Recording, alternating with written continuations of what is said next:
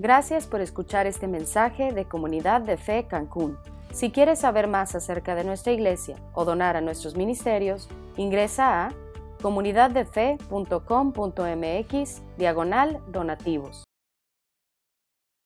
¿Qué tal querida familia? Qué gusto que estén una vez más con nosotros. Mi nombre es Marco Monroy, soy el pastor de la iglesia Comunidad de Fe aquí en Cancún y queremos darle una cordial bienvenida a todas las personas que nos ven desde donde nos estés viendo. Te mandamos un fuerte abrazo. ¿okay? Miren, vamos a continuar el día de hoy con nuestra serie eh, La armadura de Dios. ¿okay? Eh, de entrada quiero que recuerden la importancia de esta serie. Fíjense, eh, la armadura de Dios es una analogía que el apóstol Pablo utiliza para enseñarnos una cosa muy importante. la Biblia nos dice que nosotros ya tenemos todo lo que necesitamos para vivir la vida como, Dios manda. Y lo que Pablo nos está diciendo con, esta analogía es que ahora lo que tenemos que hacer es ponérnoslo. O sea, póntelo como si estuvieras poniendo una armadura, todo lo que Dios te da para que vivas esta vida correctamente, ya lo tienes ahora, úsalo, póntelo.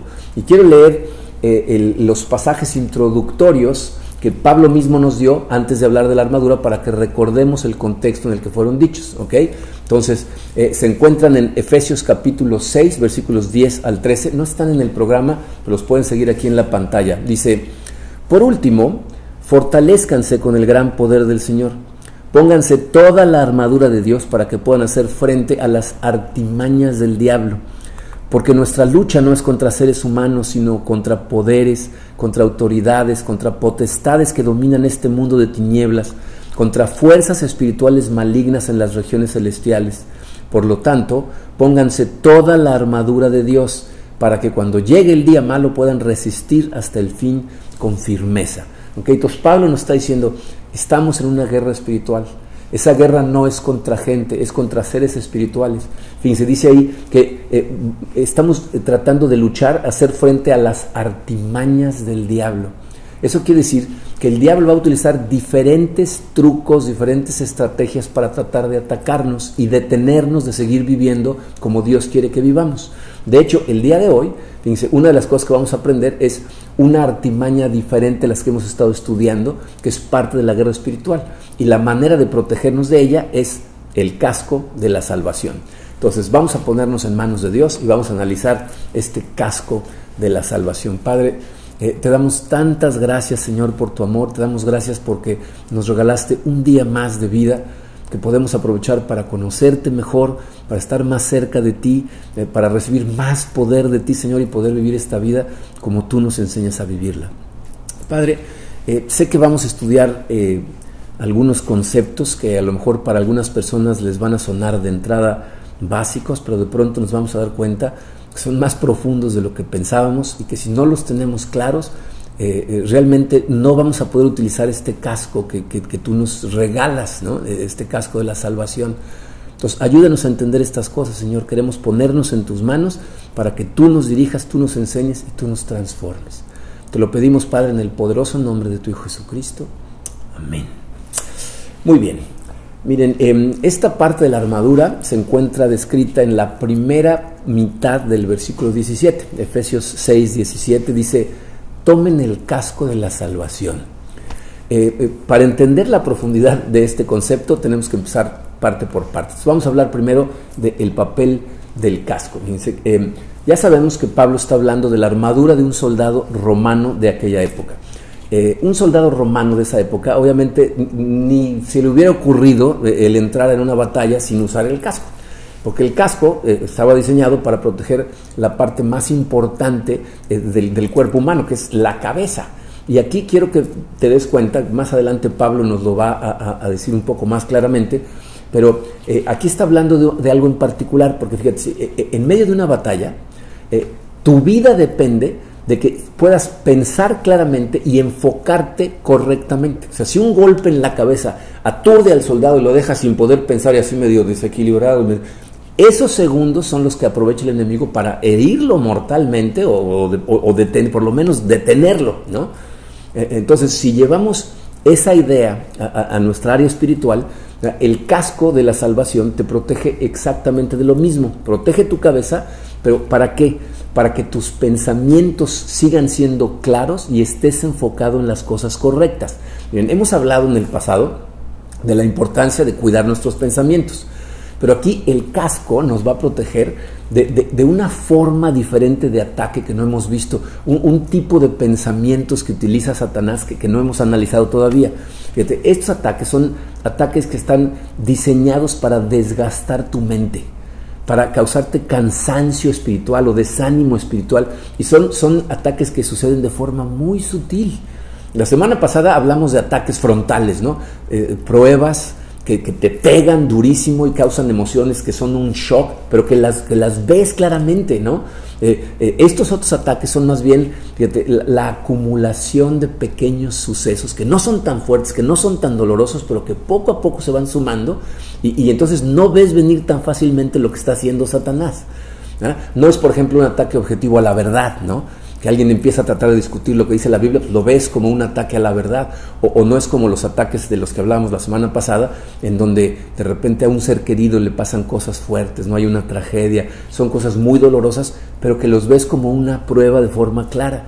Estos son más bien ataques subjetivos que empiezan a mellar tus emociones, que te van deprimiendo poco a poco sin que lo notes y cuando te das cuenta, tienes un cansancio espiritual que empieza a invadir tu vida entera Empiezas a estar dispuesto a flexibilizar tus principios o a tomarte un descanso de tus disciplinas espirituales y en algunos casos la gente llega a renunciar completamente a su caminar espiritual. ¿Alguna vez te has sentido de esa manera? Mira, lo más probable es que si tú llevas bastante tiempo caminando de la mano de Dios, estas cosas ya las experimentaste. Yo fíjate, por ejemplo, eh, esa batalla como pastor, eh, te voy a decir cómo se ve. Pasa uno eh, la semana estudiando, preparando los mensajes, estructurándolos, buscando las mejores analogías, las formas de explicarlos, y, entonces se los das a la gente con todo tu cariño, y luego te empiezas a enterar, a, lo mejor en consejería una persona te cuenta la forma en que está viviendo la vida y tú dices, ¿qué? ¿No? Wow, ¿no? O alguien te llama y te platica lo que un miembro de la iglesia le hizo a otro miembro de la iglesia, ¿no? A lo mejor en negocios o algo, tú dices, ¿qué? Y luego hablas con una pareja y te platican lo que se están haciendo uno al otro y tú dices, pero, pero no están escuchando nada. Y entonces Satanás empieza a atacar y empieza a mandarte pensamientos así livianos, ¿no? Pues, ¿Qué pensabas que iba a pasar?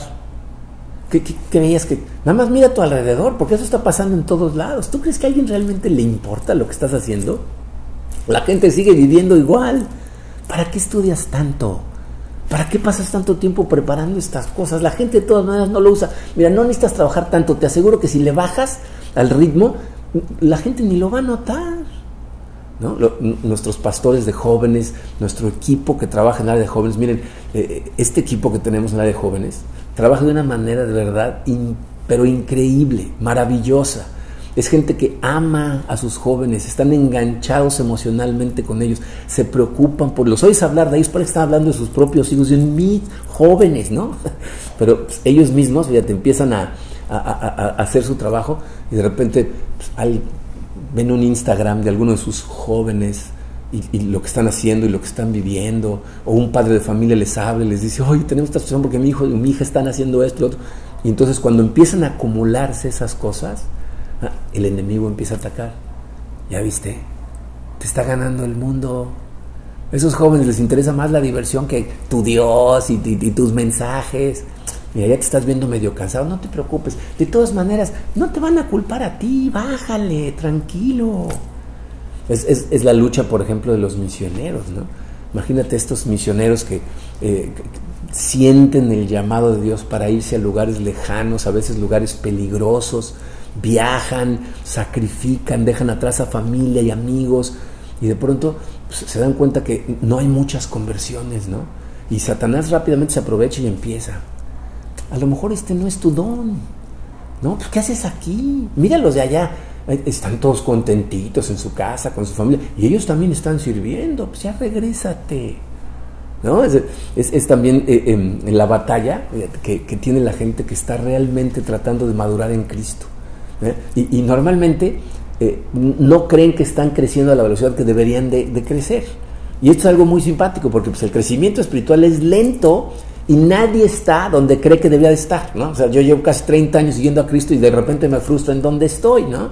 A lo mejor te identificas con esto, pero cuando te empieza a frustrar tu falta de crecimiento, lo que tú crees que es falta de crecimiento, el enemigo de inmediato empieza con este tipo de ataques. ¿Para qué lees tanto la Biblia?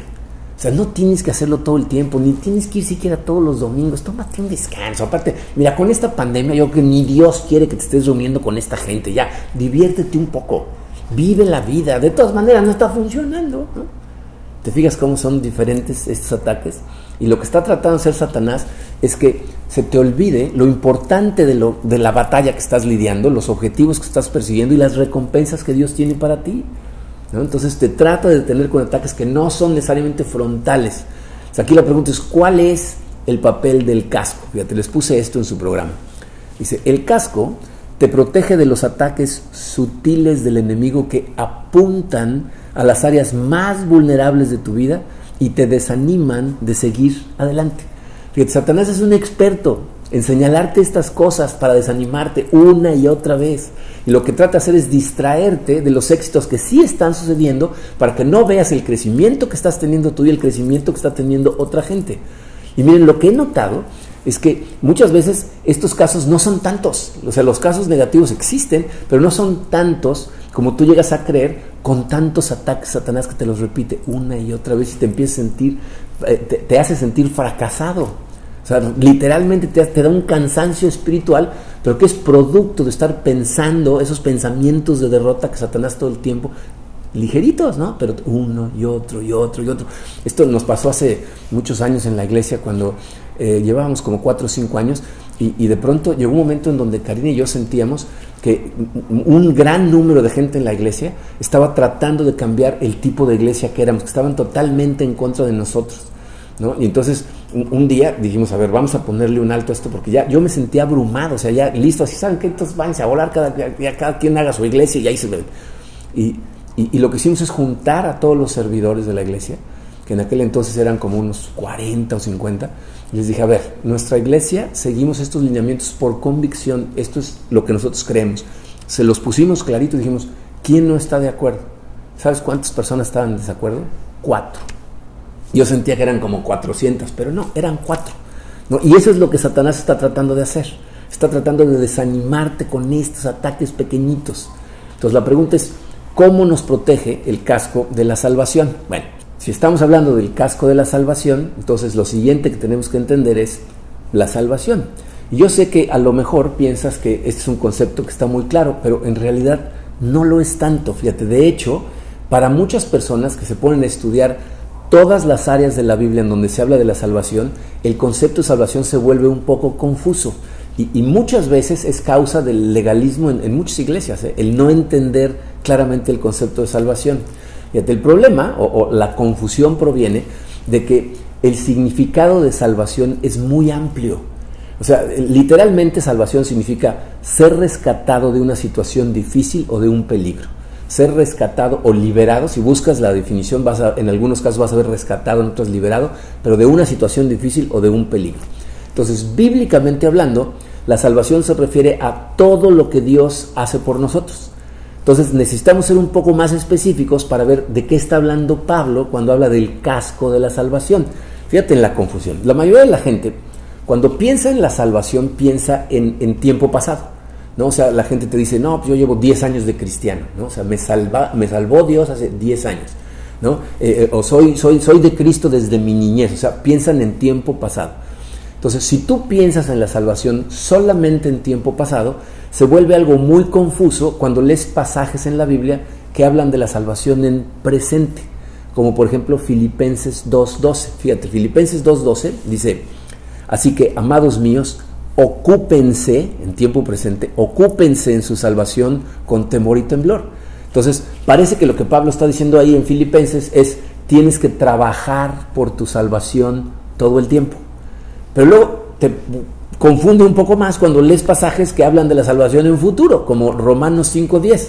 Fíjate, Romanos 5.10 dice, porque si cuando éramos enemigos de Dios fuimos reconciliados con Él mediante la muerte de su Hijo, con cuánta más razón, habiendo sido reconciliados, seremos salvados por su vida.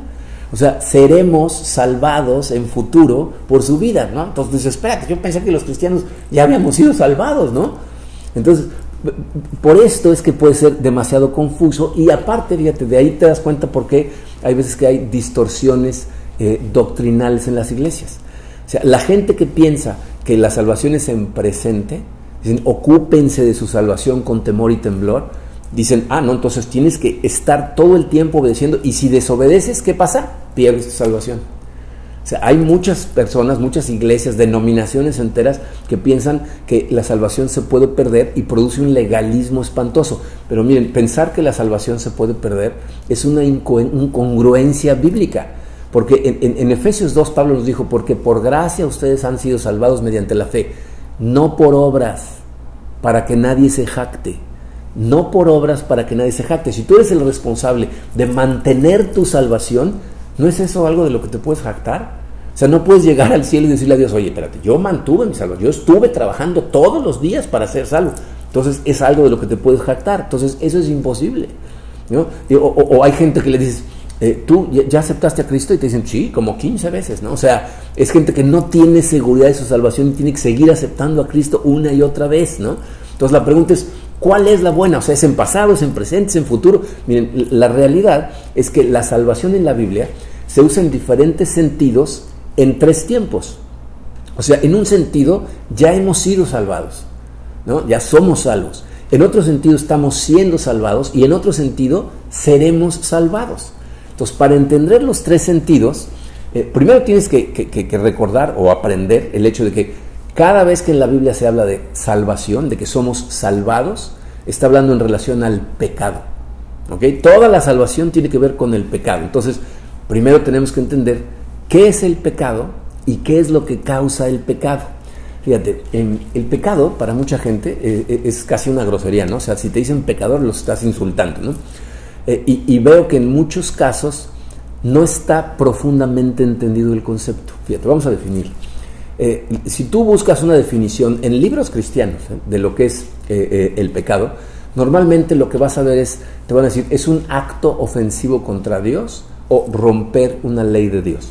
Técnicamente las dos definiciones son correctas, pero son muy superficiales, porque tus actos que van en contra de la voluntad de Dios, ¿de dónde surgen? ¿De dónde salen? Ese es el problema. Si tú simplemente defines pecado como un acto ofensivo contra Dios, lo que la gente hace es hace una lista de actos. Dice, ok, entonces si ves este tipo de películas, si te pones este tipo de ropa, si fumas, si tomas, si, no, hacen su lista si haces todo esto, e, eres un pecador. Si no lo haces, ya estás bien con Dios. El problema con eso es que esas listas tienden a incluir solamente cosas visibles, porque son las que la gente puede andar de policía vigilando a los demás, ¿no? Eh, la realidad es que muchos de, esos actos pecaminosos no se ven. En otras palabras, no es tanto los actos, sino la fuente de donde salen esos actos, que es el pecado. Entonces, fíjate, yo personalmente creo en esta definición. El pecado es una actitud en el corazón de rebeldía contra Dios. Vamos a pararle tantito ahí. Es un acto, eh, eh, pero una actitud en el corazón de rebeldía contra Dios. Es decir, Tú en tu corazón, cuando tú dices, no, yo sé mejor que Dios lo que me va a hacer feliz, yo eh, sé que perseguir sus objetivos es lo que yo tengo que hacer, aunque vayan en contra de lo que Dios dice, esa es, una, es un acto de rebeldía interna, es la actitud de mi corazón de pensar que yo sé mejor que Dios, de que no lo necesito a Él. Y el problema es lo que causa, dice la definición ahí, este, que te separa de Él. O sea, cuando tú eh, vas en contra de la voluntad conocida de Dios, o sea, eso lo que revela es la condición de tu corazón y es un pecado. Pero entonces empiezan a suceder una serie de cosas en tu vida precisamente porque estás separado de Dios. Miren, en, el mundo todos los problemas, todas las desgracias que han sucedido desde el principio de los tiempos hasta hoy son una consecuencia directa del pecado.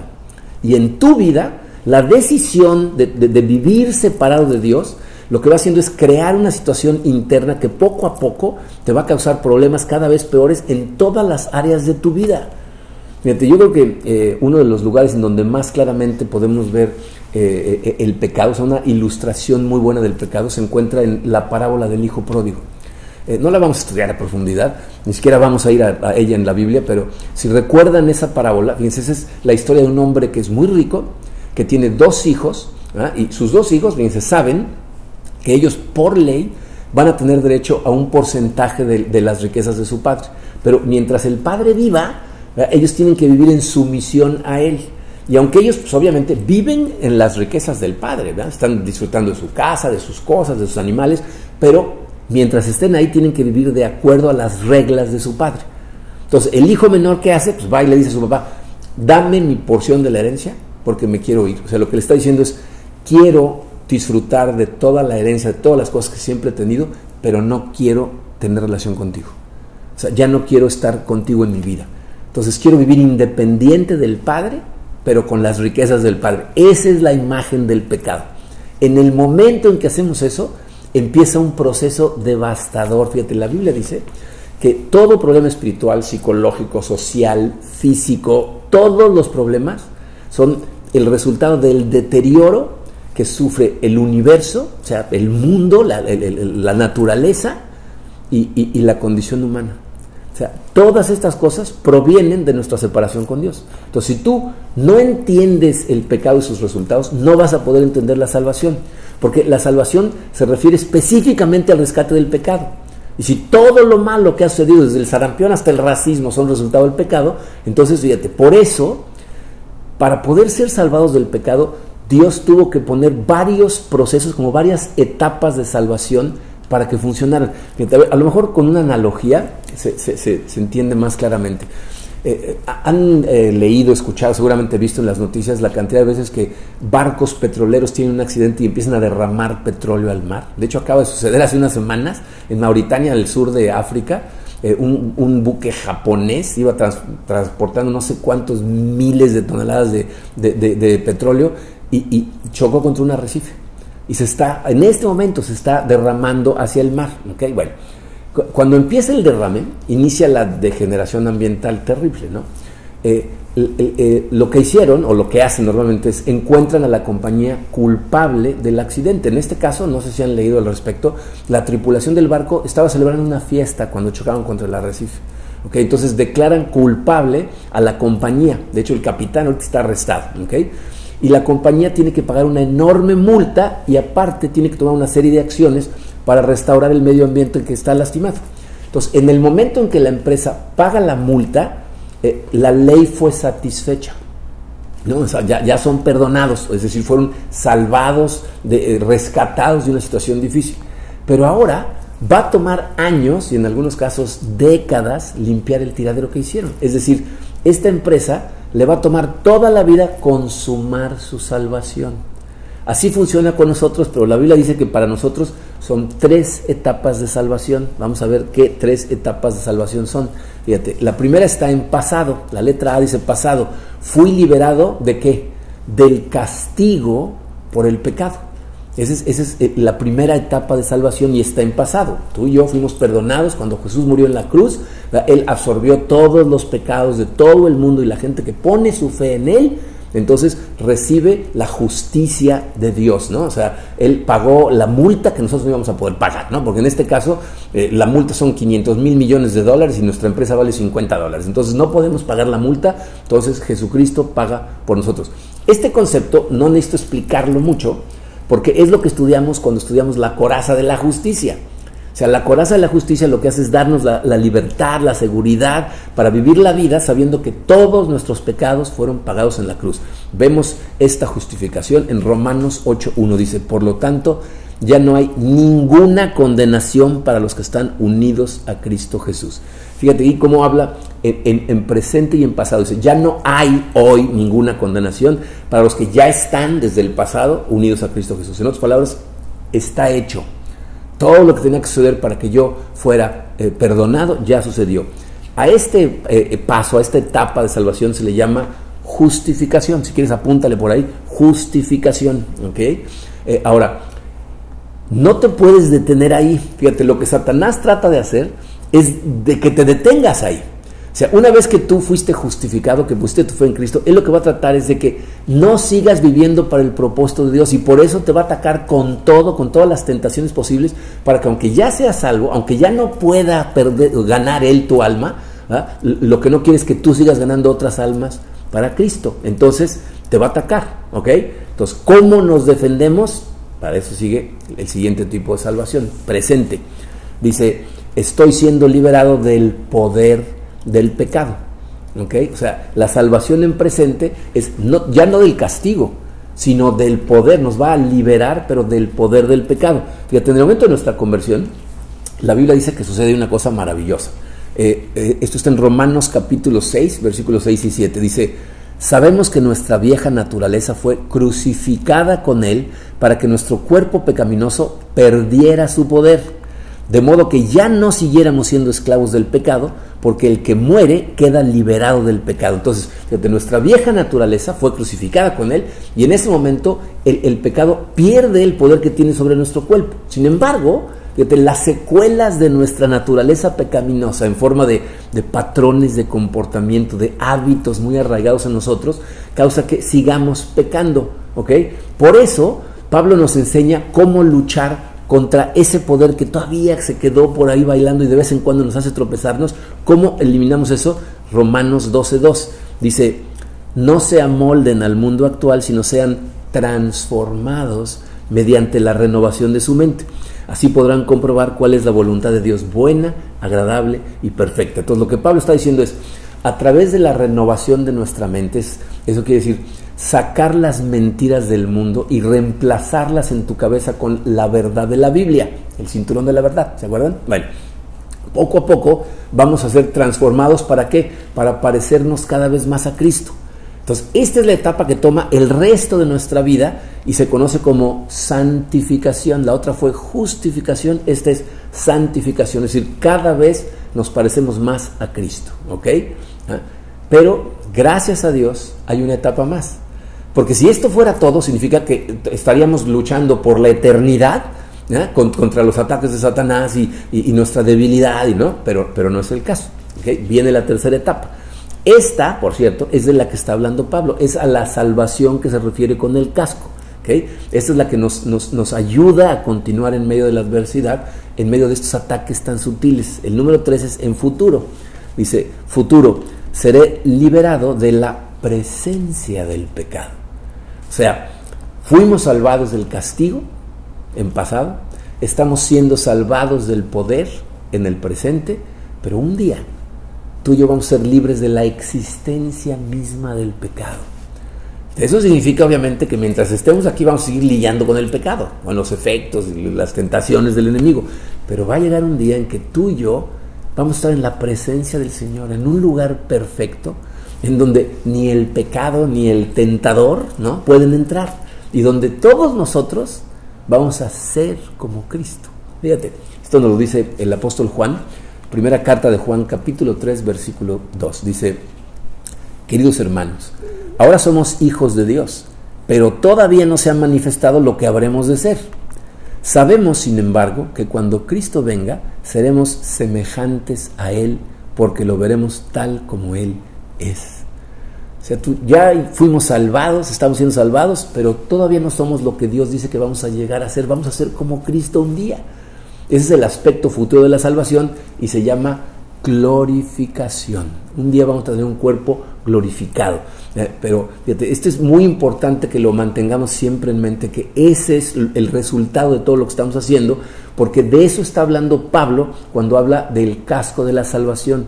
Esto es lo que nos va a proteger. Entonces vamos a ver el casco de la salvación. ¿Qué es el casco de la salvación? Fíjense, dicho rápidamente, significa tener eh, eh, en nuestra mente puesta todo el tiempo en ese concepto. O sea, cuando tú todo el tiempo estás pensando en el hecho de lo que va a suceder al final de, los tiempos, eh, esto es lo que funciona como un casco protector contra esos ataques sutiles de desánimo del enemigo. Esto es lo que Pablo nos dice en Romanos capítulo 8, versículos 22 al 24. Fíjense, vamos a verlos. Dice, sabemos que toda la creación todavía gime a una, como si tuviera dolores de parto, es decir, la creación sabe que algo está mal y se está quejando, está ansiosa por regresar a, la perfección que tenía antes de la entrada del pecado al mundo. Pero no solo la creación, fíjense, el versículo 23 dice, y no solo ella, sino también nosotros mismos que tenemos las primicias del Espíritu.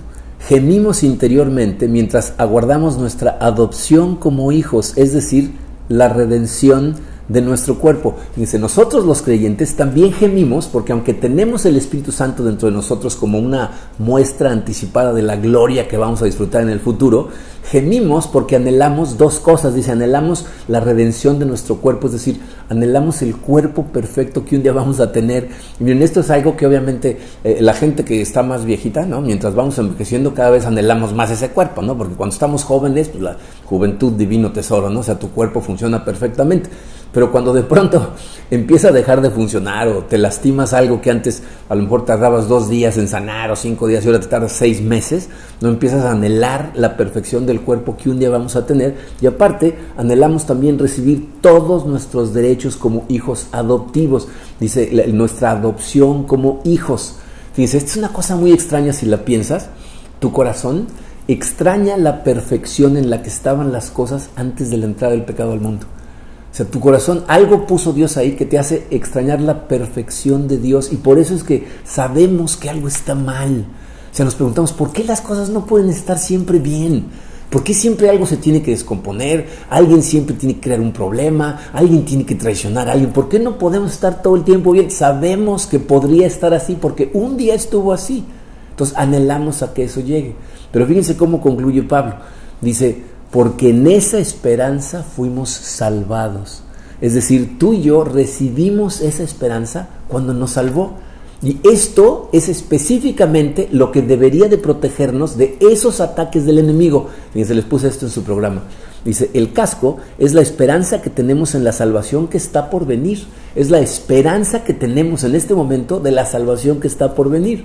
¿no? O sea, lo que nos protege es recordar constantemente la perfección que vendrá. Ponerte el casco significa mantener la esperanza viva. De hecho, dice Pablo, en otra parte de la Biblia, en la carta a los tesalonicenses, en su primera carta, le llama al casco eh, de la salvación de la esperanza de la salvación. Fíjense, tesalonicenses 5, eh, capítulo 5, versículo 8 dice, nosotros que somos del día, por el contrario, estemos siempre en nuestro sano juicio, protegidos por el casco de la esperanza de salvación o sea, nosotros necesitamos estar en nuestro sano juicio, quiere decir pensar claramente y estar enfocados correctamente. Eh, eso significa estar enfocado en las cosas como realmente son y no como las pinta Satanás. Entonces, cuando nosotros tenemos el casco de la esperanza de la salvación, eh, lo que hacemos es lograr que los ataques de Satanás pierdan su poder porque empezamos a enfocarnos en la, verdad de lo que está sucediendo en lugar de las, las pequeñas cosas que Satanás nos está tratando de recordar en todo momento. Dice, como pastor, por ejemplo, yo sé que montones de personas realmente están aplicando lo que predicamos. Y, cuando Satanás me empieza a mandar, ¿no? A lo mejor uno, dos o tres casos y me los está recuerda y recuerda. ¿Saben qué hace Dios? Dios es maravilloso. Toca el corazón de algunos de ustedes. Toca el corazón de algunos de ustedes y de pronto me escriben, ¿no? Me mandan un correo, me mandan un mensaje de texto, me, mandan testimonios, dicen, no, mi, pastor, llevo siguiendo la iglesia desde hace cuatro o cinco años, no sabe cómo ha cambiado mi familia, cómo ha tocado a toda mi familia. Eh, o, gente que me da un testimonio de, algún mensaje, no, no, hombre, después de escuchar ese mensaje, para mí mi corazón fue transformado y empecé a hacer esto. O sea, recibo confirmación de Dios de que no es cierto que todo el mundo sigue viviendo igual y nadie se acuerda de nada de lo que digo. ¿no? Lo mismo pasa en el área de jóvenes. Hemos visto la vida de muchos jóvenes ser totalmente transformada. Y de hecho, dice muchas veces, es verlos en su entusiasmo juvenil que nos energiza. ¿no? No sé si se han conectado a, jóvenes de comunidad de fe, a la página de Facebook, pero si te metes a ver sus devocionales, ves a, estos jóvenes con un celo por, por, estar promoviendo el reino de Dios que realmente te motiva. Y entonces te das cuenta que no es cierto que todos los jóvenes prefieren al mundo, que hay una gran mayoría allá afuera que lo hacen, sí, pero nos da ánimo para seguir trabajando. Los misioneros son conscientes de que eh, cuando una persona se convierte, muchas vidas son transformadas y tocadas porque tiene un efecto de onda. Al, final del día, nosotros sabemos que es probable que no veamos el fruto de nuestro trabajo en este mundo, pero sabemos que está teniendo un efecto. ¿No? Y sabemos también que la Biblia no nos dice ve tú y convierte a la gente, nos dice ve y predica las buenas nuevas del reino de Dios. El que hace el trabajo de conversión es Dios. ¿no? Eh, eh, la gente en cuanto a la madurez, sabemos y seguimos estudiando que todo el que sigue a Cristo está creciendo. No es posible estar siguiendo a Cristo y no crecer. El problema es que, igual que el crecimiento físico, es un crecimiento gradual. No se nota todos los días, pero ¿saben qué hace Dios? Dice, de vez en cuando eh, enfrentamos situaciones y nos abre los ojos a cómo las estamos enfrentando de cierta forma que nos permiten notar cuánto hemos avanzado. ¿No? A lo mejor eh, enfrentas algo y dices, híjole, en otra, en otra ocasión yo hubiera explotado. ¿no? O, ah, caray, no estoy tratando de controlar a todo el mundo, ¿no? O alguien necesita ayuda y le dices un versículo y no sabías ni que te lo sabías, ¿no? ¿Saben lo que esto me recuerda? Es, en Estados Unidos esto es muy común. Las mamás, cuando los hijos están chiquitos, los paran contra la pared y pintan una línea. Y cada año los paran contra la misma pared y pintan otra línea. Entonces los niños no se dan cuenta de su crecimiento, pero de repente de un año a otro van y ver las marcas y dicen, wow, crecí todo eso. Eso es lo que hace Dios. Eso es lo que hace Dios precisamente. Entonces necesitamos recordar eh, la salvación que viene, la, perfección que un día vamos a tener, para que nos proteja de los ataques de Satanás y podamos estar viendo lo que realmente está sucediendo. Miren, eh, quiero decirles rápidamente, eh, algo eh, para lo que esto no debería de servirnos, el, tener el concepto de nuestra salvación a futuro.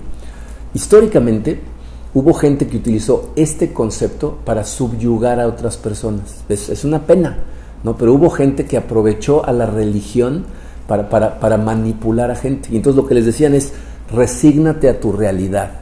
¿no? Tu gloria es a futuro. Aquí trabaja y cállate como, como, tratando de forzar pasividad en la gente, porque un día vas a estar en un lugar perfecto, pero aquí es imperfecto, así es de que sométete. Eso sucedió, es una pena, es una vergüenza, pero no es de lo que está hablando Pablo aquí. De hecho, el mejor ejemplo para que nos demos cuenta de que esto no debería ser así es la vida de Pablo.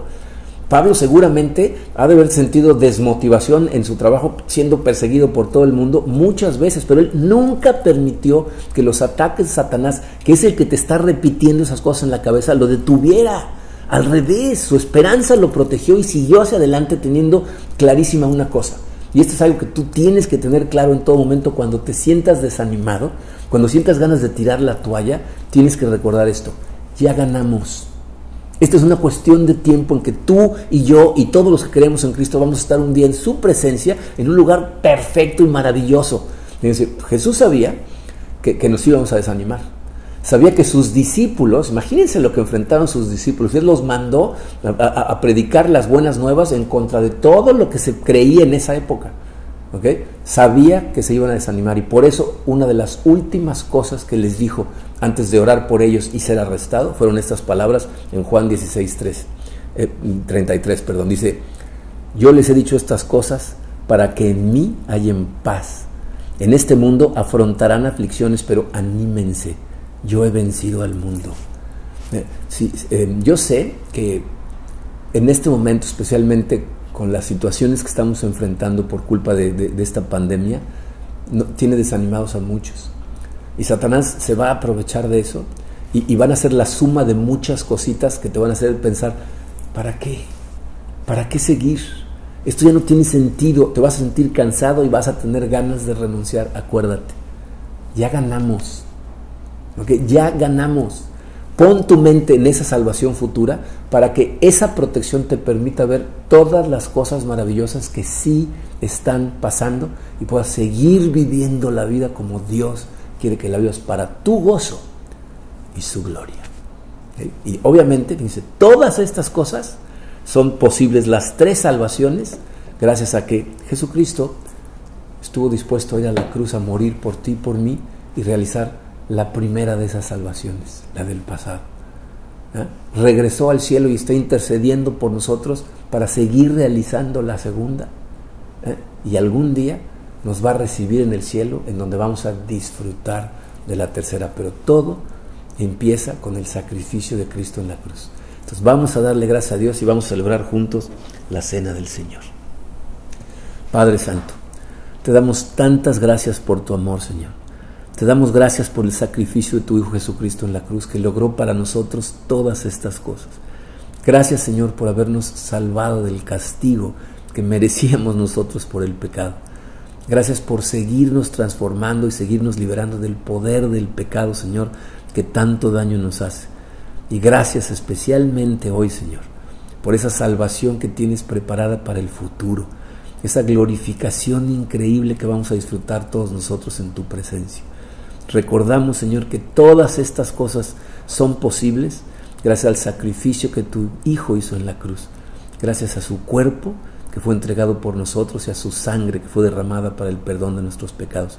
Y lo recordamos, Padre, amorosamente mientras nos comemos este pan.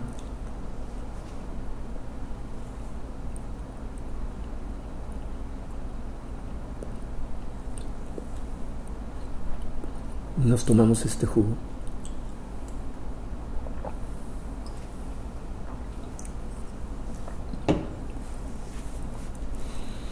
Recuérdanos, Señor, en todo momento que somos tus soldados, que estamos en medio de esta guerra, pero que tú eres nuestro general y esta guerra ya se ganó. Nos ponemos en tus manos en el poderoso nombre de tu Hijo Jesucristo. Amén.